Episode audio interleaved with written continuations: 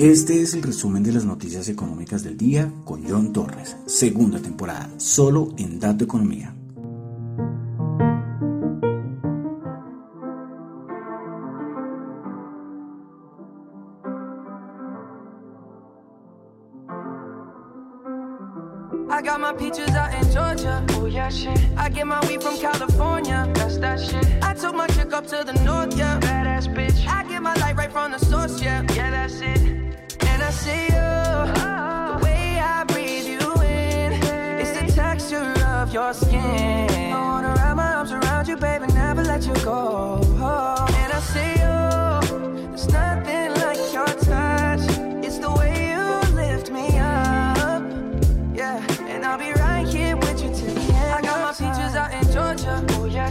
Get my weed from California. That's that shit. I took my chick up to the north, yeah. Badass bitch. I get my light right from the source, yeah. Yeah, that's it.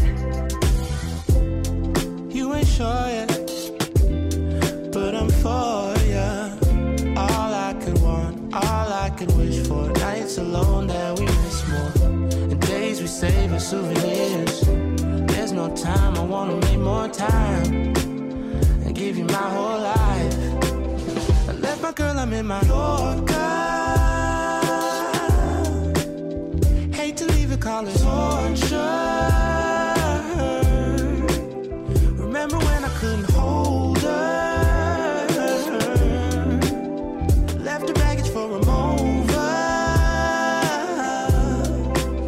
I got my peaches out in Georgia. Oh yeah, shit. I get my weed from California. That's that shit. I took my chick up to the north, yeah. Badass bitch.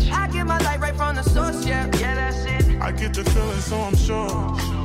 Hand in my hand because I'm yours. I can't, I can't pretend, I can't ignore you right from me. Don't think you wanna know just where I've been. Oh. Done being distracted. The one I need is right in my arms. Your taste the sweetest mine, and I'll be right here with you till the end. I got my get my weed from California. That's that shit. I took my chick up to the north, yeah. Badass bitch. I get my light right from the source, yeah. Yeah, that's it. I got my peaches out in Georgia. Oh yeah, shit. I get my weed from California. That's that shit. I took my chick up to the north, yeah. Badass bitch. I get my light right from the source, yeah. yeah that's it. I got my peaches out in Georgia. Oh yeah, shit. I get my weed from California. That's that shit. I took my chick up to the north, yeah. Badass bitch. I get my light right from the source, yeah. Yeah, that's it. I got my peaches out in Georgia. Oh yeah, shit. I get my weed from California. That's that shit. I took my chick up to the north, yeah. Badass bitch. I get my light right from the source, yeah. Yeah, that's it.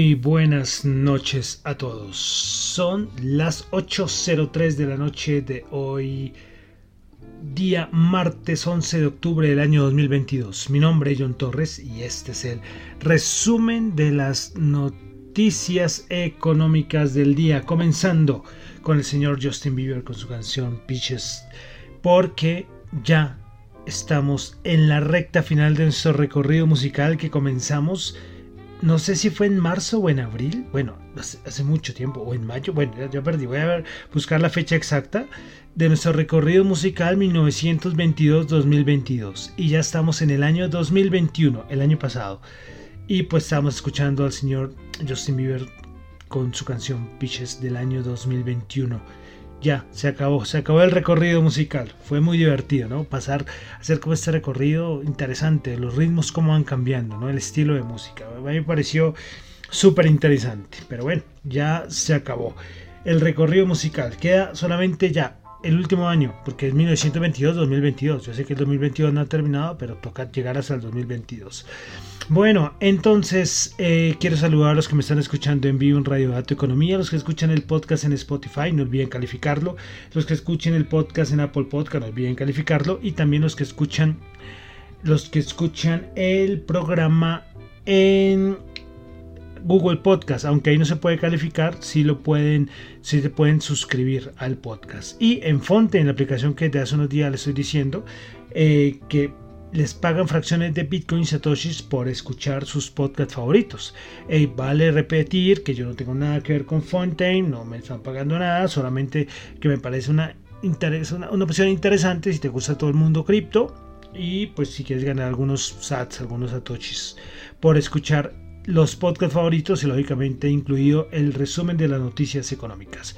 Bueno, Vamos a comenzar recordando que lo que yo comento acá no es para nada ninguna recomendación de inversión, son solamente opiniones personales. Bueno, vamos a comenzar y vamos a comenzar con un datico que no es propiamente económico, eh, que puede tener alguna base económica, podría ser, pero es que me parece interesante tenerlo muy en cuenta. El día de ayer se celebró el Día Mundial de la Salud Mental. Y aquí el DANA en Colombia nos dio unos datos, rápidamente les comento, sobre, sobre eh, la salud mental de los colombianos.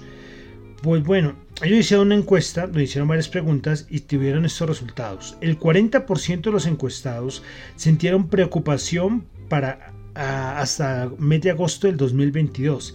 Es el nivel más alto desde mayo del 2021. Entre mayo del 2022 y agosto del 2022 el sentimiento de tristeza subió 6,5 puntos y cerca del 20% de las personas tienen dificultades, dificultades para dormir. Eh, es interesante y hay que tenerlo en cuenta. ¿eh? La salud mental es algo que muy pocas veces se, le da importancia porque eh, sí tengo personas cercanas que sufren de algún tipo de esta enfermedad y claro, como uno no las ve sangrando y no las ve con hinchazón, uno dice, esta persona está normal, no, pero por dentro tiene una enfermedad y hay que apoyarla, ¿no? Eh, y lógicamente, aquí ya metiéndonos con una cosita ya económica, siempre en, cuando hay un entorno económico muy difícil, ejemplo, recesiones económicas, eh, esto afecta mucho la salud mental de las personas, la parte física, la parte mental de las personas. Yo me acuerdo que yo hice un hilo por allá en 2020 donde daba, donde daba unos datos eh, explicando datos relacionados con el número de suicidios y relacionado con la recesión económica. no me acuerdo, es que hace muchos años, ya dos años largos hice este hilo. Eh, y me parece verdad interesante, ¿no? Interesante. Entonces, bueno, quería comenzar con algo que no es 100% económico, pero sí es para tenerlo en cuenta, la salud mental. Bueno, ahora sí vamos a meternos ya a este mundillo económico. Vamos a comenzar con el FMI. Hoy, desde el FMI dijeron, lo peor está por venir. Y no será para algunos, será para muchos. Y todo se va y se ven las cosas que el 2023 vamos a tener una recesión. Los invito a escuchar el podcast del el anterior a este, donde al final hice una reflexión, ¿no? lo que se viene para el 2023, ese aterrizaje, el aterrizaje suave o el aterrizaje duro, y no solamente de Estados Unidos, sino de la economía mundial. Pues bueno, em, también de parte del FMI dijeron que lo de Europa no es un lo que está pasando en la crisis energética no es algo transitorio ¿eh? no es algo transitorio y que es la región del mundo que se verá más afectada hacia el año 2023 bueno dieron sus estimaciones a nivel del PIB mundial su proyección del FMI para el 2022 es del 3,2 y para el 2021 es del 6%. Para Estados Unidos 2022 es 1,6 y para el 2021 ¿Yo qué estoy diciendo? A ver, vamos a, borrar. Es que estaba diciendo 2021, estamos en 2022 y lo importante también 2023. Repito, estimaciones del FMI. Para la economía mundial 2022 3,2%, para 2023 2,7%. Estados Unidos 1,6% 2022, para 2023 el 1%. Para la eurozona para 2022 3,1, para 2023 0,5 para Alemania, para el 2022 1,5, para 2023 negativo, menos 0,3. Para Italia 3,2 en 2022, para 2023 negativo, menos 0,2. Son las dos, eh, eh, países de la principal de eurozona que el FMI estima que el 2023 tendrán Producto Interno Bruto negativo. Francia 2, 2022 2,5, 0,7 2023 y España 4,3 1,2 2023, 4,3 2022, 1,2 2023. Japón 1,7 2022, 1,6 2023, Reino Unido 3,6 2022, 0.3 2023, raspando, veremos si hacen otra revisión, pero muy cerquita a terminar en negativo según el, el Fondo Monetario Internacional. Respecto a China, también sufrió su recorte de estimación para 2022 3,2 y para 2023 4,4, mientras la India, o la India, ¿eh? India 6,8 2022, 6,1 2023. De Latinoamérica, Brasil 2,8 2022, 1 2023, México 2,1 2022, 1,2 2023. Y vamos a terminar con Colombia. Para Colombia, eh, para 2022, el anterior estimación era el 6,3 y ahora le subieron al 7,6. Pero para el 2023 antes era el 3,5 y ahora quedó en el 2,2. Entonces, esas fueron las estimaciones del FMI. No estoy diciendo que ellos aciertan siempre, pero, pero eh, hay que tener eh, ahí en el, radar estas estimaciones. Bueno. Ahora sí, vamos a Asia, donde hace nada, menos de 15 minutos el Banco de Corea subió sus tasas de interés. Se esperaba 3,5%, el 3% y así quedó, 3% subida de tasas en el Banco de Corea. Pasamos a Europa. es confianza del investor, investor, investor la confianza del inversionista, el, el de la eurozona, el Centix, anterior menos 31,8, se esperaba menos 34,7 y ¿sabes en cuánto quedó este dato? Saben, menos 38,3. Producción industrial italiana del mes de agosto, dato mensual, se esperaba una caída del 0,1 y terminó en 2,3%. Reino Unido, Reino Unido, mucho que hablar del Reino Unido. Primero que todo, Fitch Rating dice que espera que el PIB del Reino Unido baje un 1% en 2023 1%, su anterior estimación era el menos 0,2%. Tasa de desempleo en el Reino Unido 3,5%, se esperaba 3,6%. Y lo importante, todo lo que está pasando en el Reino Unido con los bonos. Ya habíamos comentado, como les digo, les invito a esa reflexión que hice en el podcast pasado, donde toda esa subida de tasas que están teniendo los bancos centrales y en cabeza de la Reserva Federal están afectando al mercado de bonos. Ya habíamos tenido una alerta hace una semana donde el Banco de Inglaterra le tocó intervenir. Eh, se dice que hasta no he podido confirmarlo porque la idea es que hasta este viernes eh, van a haber compras de bonos por parte del Banco Central de Inglaterra. En la hora de la mañana dijeron que iban a ampliar este, este espacio para la compra de bonos. Eh, pero bueno, el Banco de Inglaterra dice que la idea es que, quisiera ampliar la compra de bonos es para garantizar la estabilidad financiera, porque los fondos de pensiones están sufriendo. Precisamente ellos le pidieron al Banco de Inglaterra que amplíe las compras de bonos. Y una noticia muy importante hoy, y es que en la tarde el gobernador del Banco Central de Inglaterra, señor Bailey, dijo lo siguiente, mi mensaje a los fondos de pensiones es que solo tienen tres días para hacer esto, es decir, para vender sus bonos. Y esto fue impactante, ¿eh? ya lo comentaremos en el mercado, pero entonces la situación complicada, complicada, complicada. Estamos en un momento muy tenso y muy complicado en la economía mundial, del sistema financiero mundial. Bueno, eh, dejamos un momentico Reino Unido, vamos a pasar a Rusia, donde recuerden que les comenté lo del fin de semana, lo de Crimea, ese puente, pues ya se sabía que el señor Putin nos iba a quedar con los brazos cruzados y hubo bombardeos muy serios el día, el día de ayer. Eh, los bombardeos, pues bueno, fueron, atacaron de todo, de parte de comunicaciones, vías en Ucrania por parte de Rusia. De todas maneras, hoy salió un rumor, aunque bueno, aunque lo dijo el ministro de Relaciones Exteriores ruso, el señor Lavrov, dijo, si Estados Unidos propone una reunión Putin, entre Putin y Biden, ellos lo van a considerar. Pero bueno, ¿Cuántas veces no han dicho eso? Pero la situación ahí en Ucrania también tensa, tensa, tensa, tensa.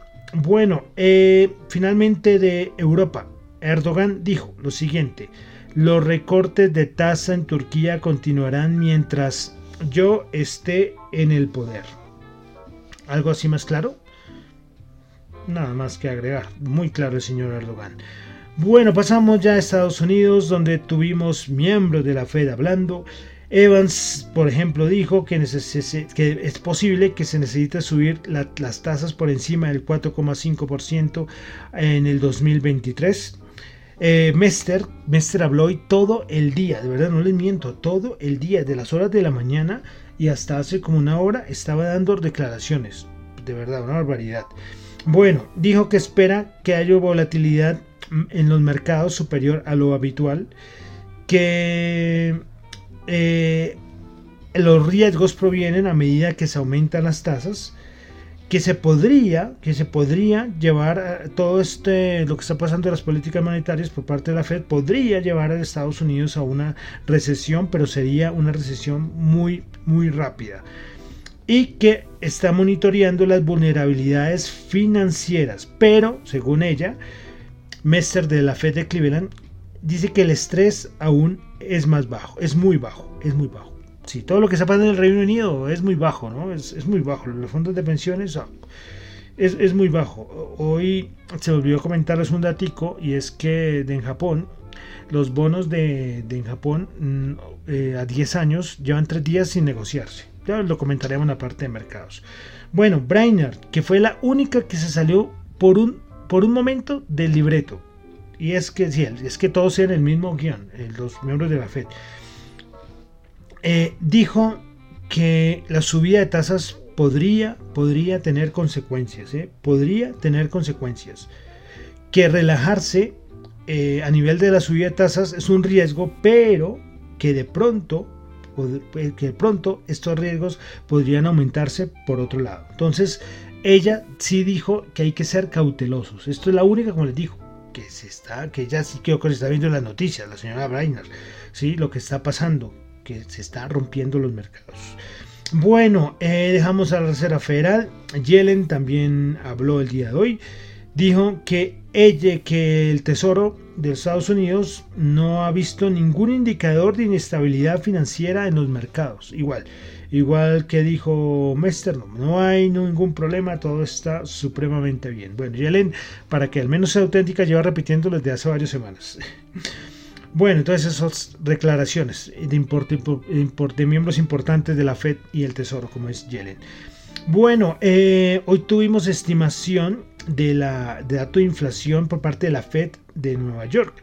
Ellos tienen su análisis aparte y su, su anterior estimación, perdón, su, sí, el anterior dato de inflación que ellos tenían de agosto era el 5,7 y según los estudios que tiene la Fed de Nueva York, el dato de septiembre quedaría en 5,5.4. Como les digo, es un análisis totalmente diferente. Vale decir, día jueves, dato de inflación. Mañana creo que tenemos índice del producto productor en Estados Unidos, que es importante, pero el jueves dato de inflación, importantísimo. Bueno, eh, y una cosita, hablando de todo el conflicto Rusia-Ucrania, que cada vez se lo está poniendo, bueno, estamos diciendo desde marzo que está poniendo peor, ¿no?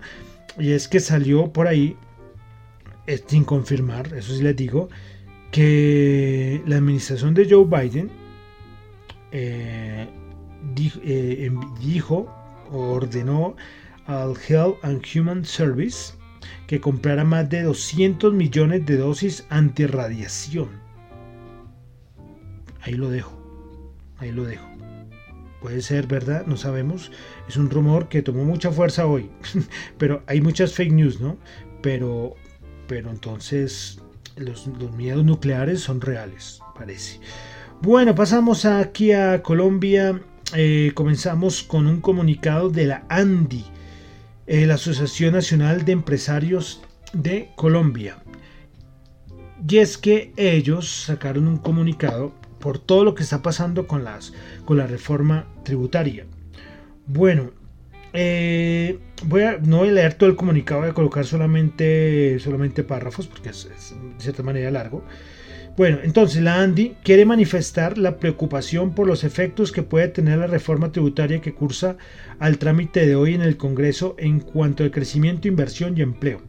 Vemos con gran inquietud en línea con expuesto públicamente por el presidente de la asociación el proyecto de ley aprobado en los primeros debates, frente al cual existe una oportunidad crucial de corregir sus errores pensando en el futuro del país y en el bienestar de toda la población. Este es un llamado genuino a cuidar el bienestar y a mantener un ecosistema propicio para generar oportunidades y confianzas que permitan tanto a emprendedores y empresas como a sus colaboradores, familias y ciudadanos en, en general contar con las condiciones para crear y apostarle a Colombia. Y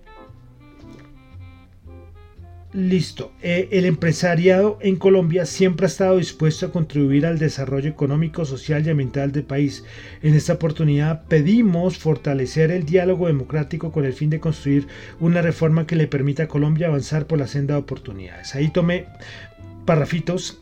En sí no es nada concreto lo que dice la Andy, pero sí es como una llamada a que se converse, ¿no? Porque la reforma tributaria, esta Asociación Nacional de Empresarios, ve que, va a afectar aparte del empresariado colombiano. ¿no? ¿Y por qué lo hago? Porque esto se da poca, se le da poca prensa a este tipo de comunicados, pero es para ver que hay una parte de la población en Colombia que está en contra de lo que se quiere llegar con la reforma tributaria y con otras medidas que está tomando el gobierno colombiano. Bueno. Quería comenzar ahí en Colombia. El segundo, eh, Colombia, fue que el ministro Campo eh, dijo que no se podrán pagar tierras con emisiones de TES. Es decir, aquí en Colombia está en un proyecto de compra de tierras y la idea es que ese dinero, según el gobierno, lo van a hacer emitiendo deuda. Qué desastre. Ocampo, el, ministro Campo dice que no, que no se podrán pagar tierras con emisiones de TES. Entonces, ¿cómo se va a pagar este montón de tierras? Ahí tenemos la pregunta. Bueno, más cositas. El Banco de la República de Colombia eh, actualizó su número de deuda externa en, en Colombia, la cual representa en julio el 50,7% del Producto Interno Bruto. Según el Banco de la República, el país alcanzó 176.098 millones en deuda, cifra que sería un nuevo máximo histórico. En, en, en, tan, tan, tan, en julio del 2021, la deuda externa del país era del 50,6% del PIB. Al día de hoy es del 50,7% del Producto Interno Bruto. Bueno, tuvimos por parte de Desarrollo la encuesta de opinión del consumidor del mes de septiembre rápidamente. Índice de confianza del consumidor en agosto era de menos 2,4 y se metió una caída fuerte. En septiembre es de menos 11,5. Índice expectativo del consumidor en agosto era de 16,1 en septiembre bajó el 1,6. Índice de condiciones económicas en agosto era de menos 30,2, en septiembre menos 31,1. Disposición a comprar vivienda en agosto menos 29,1, en septiembre bajó a menos 31,1. Vehículos en agosto menos 55,9, en septiembre bajó menos 66,6. Y el único dato que salió entre comillas positivo de esta encuesta de opinión del consumidor fue la disposición a comprar bienes durables. En agosto era de menos 44,9 y en septiembre subió a menos 42,5. Entonces datos que no muestran un muy buen sentimiento del consumidor en Colombia. Bueno, eh, finalmente dos cositas. Hoy Daniel Monroy, que es un docente, un tuitero, sacó un dato importantísimo y es que Colombia y Pakistán son los países que están pagando hoy los intereses más altos en títulos del Estado a 10 años, 12,8%. ¿Y por qué se llega a este punto? Porque hay mucha incertidumbre eh, en Colombia que se le transmite al inversionista. Es decir, más incertidumbre, más riesgo, pues mayor la tasa. Entonces 12,8. Y recordemos que hace la semana pasada la prima de riesgo país de Colombia de 10 años, eh, medida por los CDS, los Credit Default Swaps, swaps en, dólares a 10 años, alcanzó, alcanzó los 429 puntos básicos, su nivel más alto desde marzo del 2009. O sea, la situación en Colombia es complicada, complicada, complicada, complicada, porque eso que los ministros del gobierno el presidente dice una cosa y que el ministro de Hacienda descienda al segundo tenga que salir a decir no, así no se puede hacer, es que esto a cualquier inversionista, es que esto no es bueno para un país, esto no es para nada bueno, pero bueno. Bueno, y finalmente, Colombia hace parte de la OCDE, ¿no? Pues eh, vamos a dar la tasa de desempleo en agosto de 2022 en los países de la OCDE. Los cinco que tienen menor tasa de desempleo. Número 5, Alemania 3%, Polonia 2,6%, Japón 2,5%, Corea 2,5%, República Checa 2,4%. Los cinco con mayor tasa de desempleo. Al mes de agosto. Finlandia 7,3, Italia 7,8, Colombia 10,9, Grecia 12,2 y el país con mayor tasa de desempleo a agosto del 2022 de los países de la OCDE es España con 12,4. Bueno, eh, dejamos ahí, vamos a pasar ya a la parte de mercados rápidamente. Se sigue hablando mucho de todo lo que pasó la semana pasada con la OPEP. Eh, se le preguntó, se le preguntó a un miembro de Arabia Saudita que si la OPEC se está alineando con Rusia eh, Ah, no, perdón, perdón. Se le preguntó a un, portavoz de la Casa Blanca, perdón, que si Arabia Saudita se estaba alineando con Rusia eh, por todas las últimas decisiones. Y el funcionario de la Casa Blanca dijo que cree que la decisión de la OPEP Plus muestra que se está alineando muy claramente Arabia Saudita con Rusia. En Estados Unidos están de los, de los pelos, eh, con, todo este, con estos recortes. Eh, y de parte, ahí están tomando, piensan tomar medidas. El presidente de Estados Unidos, Joe Biden, está revaluando su relación con Arabia Saudita tras la decisión de la OPEP. Entonces, eh, es que quedó, quedó complicada la relación, ¿no? Recordemos, siempre recordar ese viaje que hizo Biden a Arabia Saudita y no le sirvió para nada, para nada, para contagiarse de COVID, fue lo único. Y lo único que le queda a Estados Unidos son sus reservas estratégicas. Pues el dato semanal del último dato semanal que detiene las reservas estratégicas que liberó Estados Unidos fue 7,7 millones de barriles. Es el tercero más grande de la historia. Y la intención es tratar de empujar los precios, o sea, tratar de bajar los precios lo más que se pueda. El problema es que es Estados Unidos versus la OPEP Plus y Rusia. Entonces es complicado. Eh, finalmente, el subsecretario de Energía de Estados Unidos dijo que Estados Unidos todavía tiene la capacidad de utilizar aún más reservas estratégicas de petróleo en las próximas semanas y hasta los meses. Todo sea para combatir, los precios altos de petróleo. Veremos hasta, dónde alcanzan estas reservas.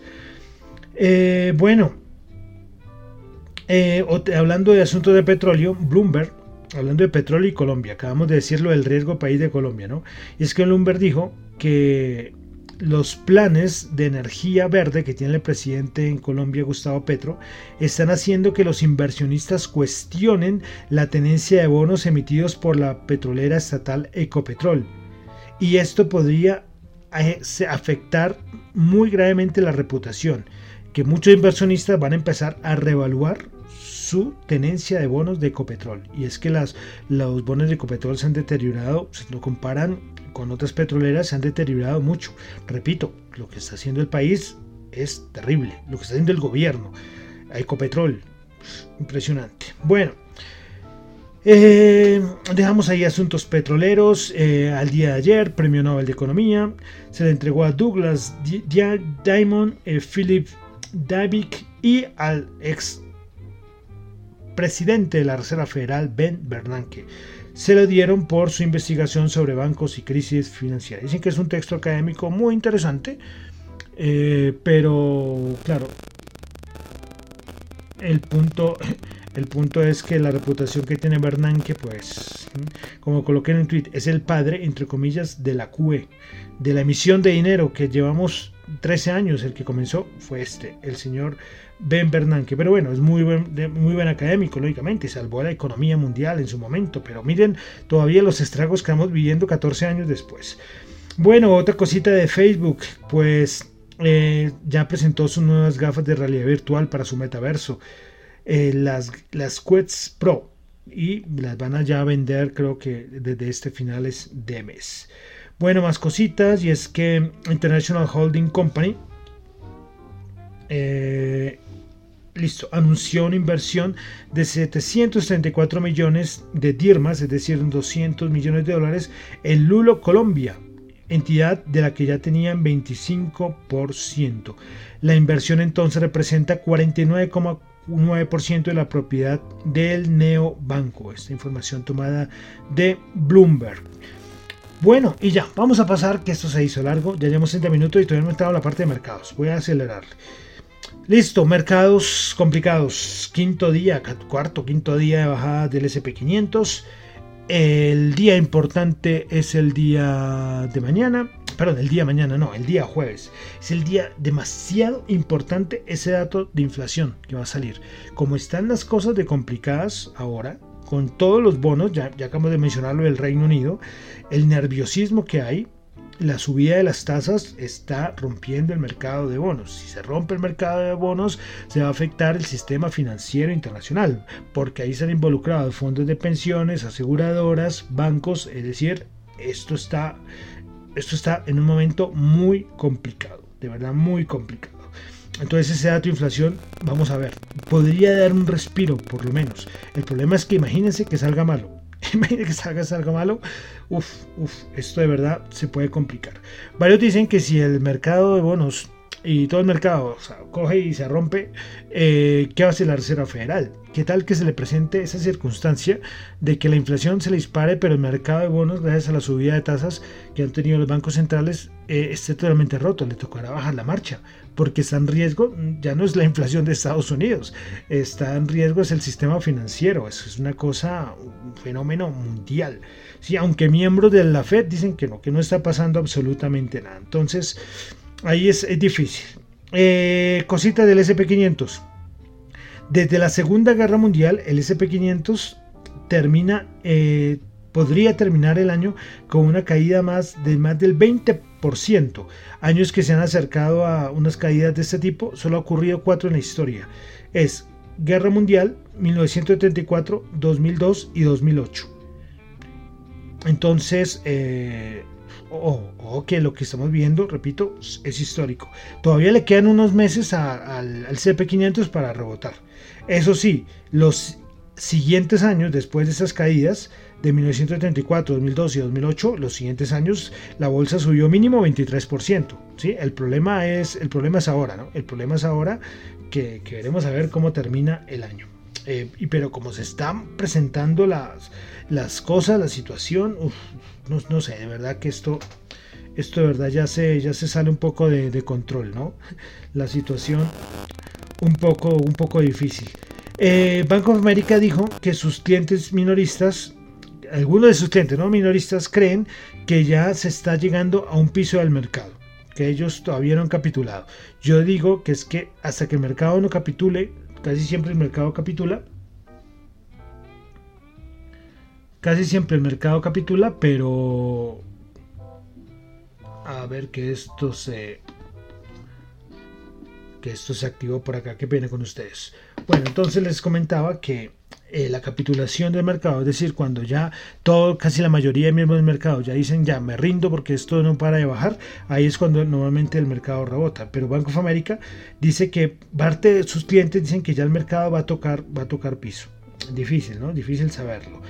El principal asesor económico de Allianz, el señor Mohamed El, Erian, que es muy conocido, dio algo que hemos comentado mucho y es que dijo algo muy importante. Y es que el endurecimiento monetario de la Reserva Federal no solo dañará la economía estadounidense, sino que también tendrá un impacto en el resto del mundo. ¿Mm? Eh, como les digo, estamos en un momento delicado yo hablaba del 2023 a nivel de recesión, pero a nivel del sistema financiero toca echarle un ojo a lo que está pasando todos estos días. Bloomberg lo dijo, hay un problema de liquidez en el mercado de bonos. Y esto podría afectar los planes de la Reserva Federal. ¿Y qué es la liquidez? Lo que le decía hace un momento el comentario que les dice de Japón, y es que no hay quien compre los bonos de Japón. Eso es el problema de liquidez. Puede haber en sí en total un montón de liquidez, pero por ejemplo, que bonos no se trancen durante tres días con bonos de Japón, es que hay un problema de liquidez importante. Y finalmente, el señor Jamie Dimon de JP Morgan dijo que en seis o nueve meses eh, Estados Unidos estará en recesión y que el mercado podría caer 20%. Bueno, entonces rápidamente vamos a revisar cómo cerraron los índices de Estados Unidos el día de hoy. Entonces, el Dow Jones alcanzó a subir 36.01%, el Nasdaq bajó 115 puntos, 1, 1 menos 1,1%, el SP500 bajó el 23 puntos, bajó el 0,6%. El mercado hasta las 2 de la tarde, hora colombiana, estaba como subiendo, poquito pero subiendo, pero salió lo, de, lo del Banco de Inglaterra, que, que, los fondos de pensiones tenían solo tres días para comprar las acciones, para comprar las acciones, para vender sus bonos.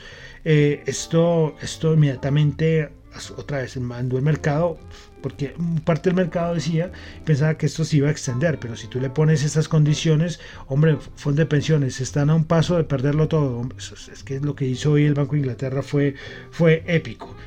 Bueno, eh, vamos rápidamente. VIX, DXY, dólar y rentabilidad del bono de los Estados Unidos. Comenzamos con el dólar. El DXY está en este momento en 113,3, subiendo con fuerza el dólar. Vamos ahora con el VIX. El VIX, el VIX 33,6. ¿Qué decimos del VIX? Es que, es que no sé qué decir del VIX. Máximo ya acercándose a 34. Seguimos que hasta que no pase los 40 el mercado no tocará piso. Ahí seguimos con esa, con esa posible hipótesis. Y finalmente la rentabilidad del bono de Estados Unidos.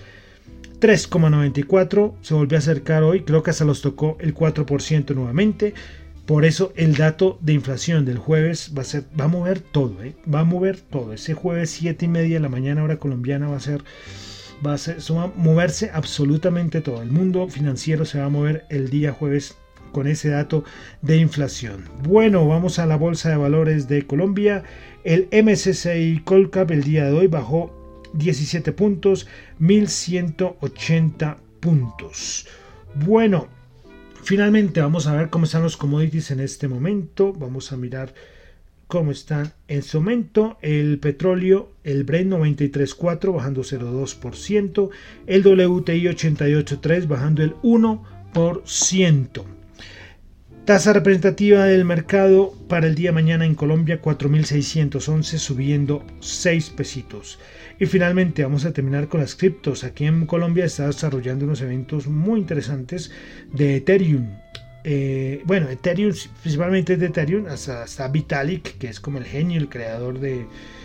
Eh, eh, bueno, es el creador de Ethereum entre comillas, pero bueno, no quiero aquí complicarlo, sí, porque es que Ethereum, el actual, viene de otro Ethereum. pero como les digo, no quiero complicarlos ahorita. Vamos solamente a revisar rápidamente los principales cambios de las cripto las últimas 24 horas. Bitcoin subiendo el 0.03%, Ethereum subiendo el 0.3%, BNB eh, subiendo el 0.9%, Ripple bajando el 2%. Cardano bajando el 0,2%, Solana bajando el 2%, Dogecoin subiendo el 2,7%, Polkadot bajando el 0%. Y finalmente las criptos, una noticia que salió el día de hoy respecto a que Google seleccionó al exchange centralizado Coinbase para aceptar pagos en criptos para sus servicios en la nube. Bueno, larguísimo esto, más de 30 minutos. A ver, enhorabuena a los que llegan hasta acá, ya se acabó el programa. Sí, mucha cosa, mucha cosa. Es que, como digo, el mundo está en ese momento, un momento tensionante y, pasan y pasan cosas en cada segundo. ¿eh? Uno, no va a poder dormir ¿eh? 24 horas ahí porque pasan miles de cosas, miles de anuncios y y como le digo, volatilidad al máximo y esperar el jueves con el dato de inflación. Terminamos el día de hoy el resumen de las noticias económicas. Mi nombre es John Torre, me encuentro en Twitter en la cuenta arroba John Chu, en la cuenta arroba Dato Economía, para asuntos de la emisora Radio Dato Economía arroba gmail.com y en Twitter arroba Dato Economía R. Bueno, eh, recuerden lo que yo comento acá, no es para nada ninguna recomendación de inversión. Si les sirve para algo, si les sirve para algo, maravilloso. Pero lo que yo digo acá son solamente opiniones personales. Bueno, y terminamos con su recorrido musical. Estamos ya en el 2021. Ya nos queda nada, un añito para terminar nuestro recorrido musical. Y vamos a terminar con una cantante que en el 2021 del año pasado dio mucho que hablar. Pues terminamos con eh, la señorita, creo que señorita, me perdonará si es señora, señorita, Olivia Rodrigo con su famosa canción Driver's License. Muchísimas gracias.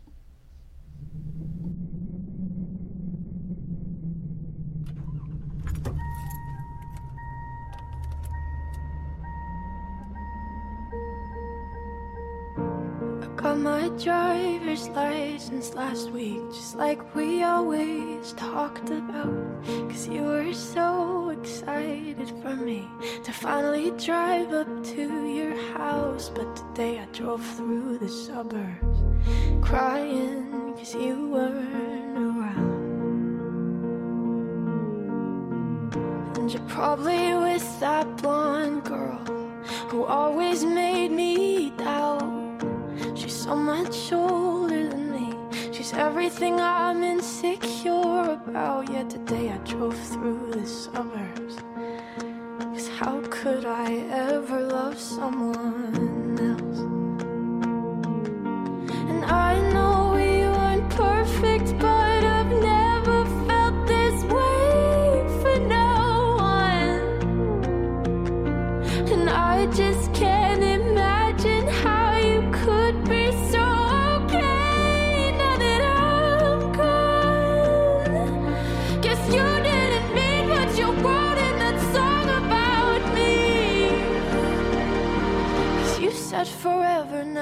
drive alone past your street. And all my